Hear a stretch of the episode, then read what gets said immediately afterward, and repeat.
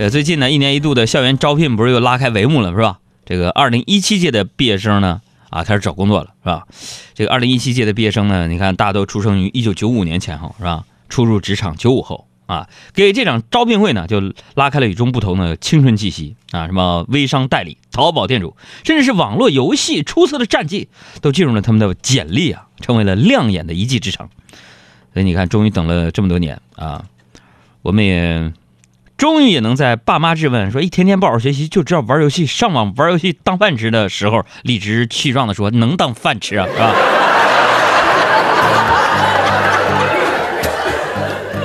呃，相对于以前大学生求职带着一大摞各种各样的证书相比呢，什么网游战绩好啊，开过这个网店等等，都有了一技之长，是吧？成了一技之长。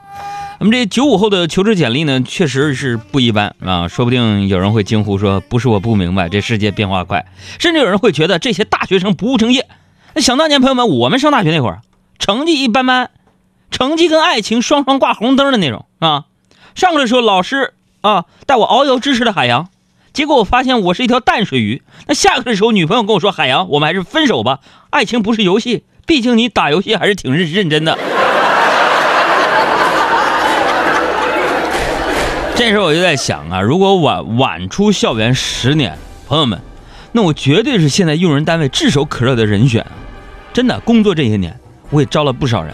证书不一定等于能力，对于那些千奇百怪的证书，用人单位早就习以为常了，可能并不会因为谁的证书多而多看谁一眼，反倒是求职者有过什么样的特长，以及参加过什么样的社会实践活动，越来越受到用人单位的重视啊，这无疑也是一种进步。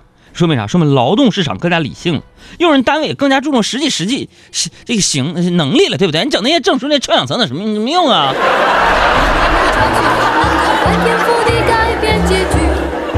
呃，同时呢，我觉得这也对大学里边存在这个盲目的考证热呀，那也是一剂清醒剂，是吧？提醒大学生们啊，要脚踏实地的啊，不要为了考证而考证，也不要认为说有一堆证书装点门面就能这个前途无忧了，是吧？真正能证明自己的只有能力啊！毕竟用人单位需要的是能干活的员工，而不是啊徒具其表的一个花瓶。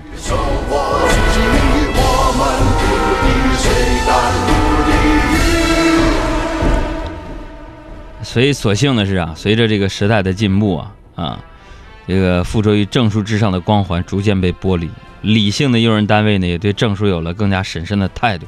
只有重新的。去构建更科学更合理的社会评价体系才能彻底的剔除啊这个证书依赖症。所以九五后的简历变化以及就业市场的良性反馈也就是非常值得欣喜的一个变化朋友们啊。渴望改变在长大以后的世界在我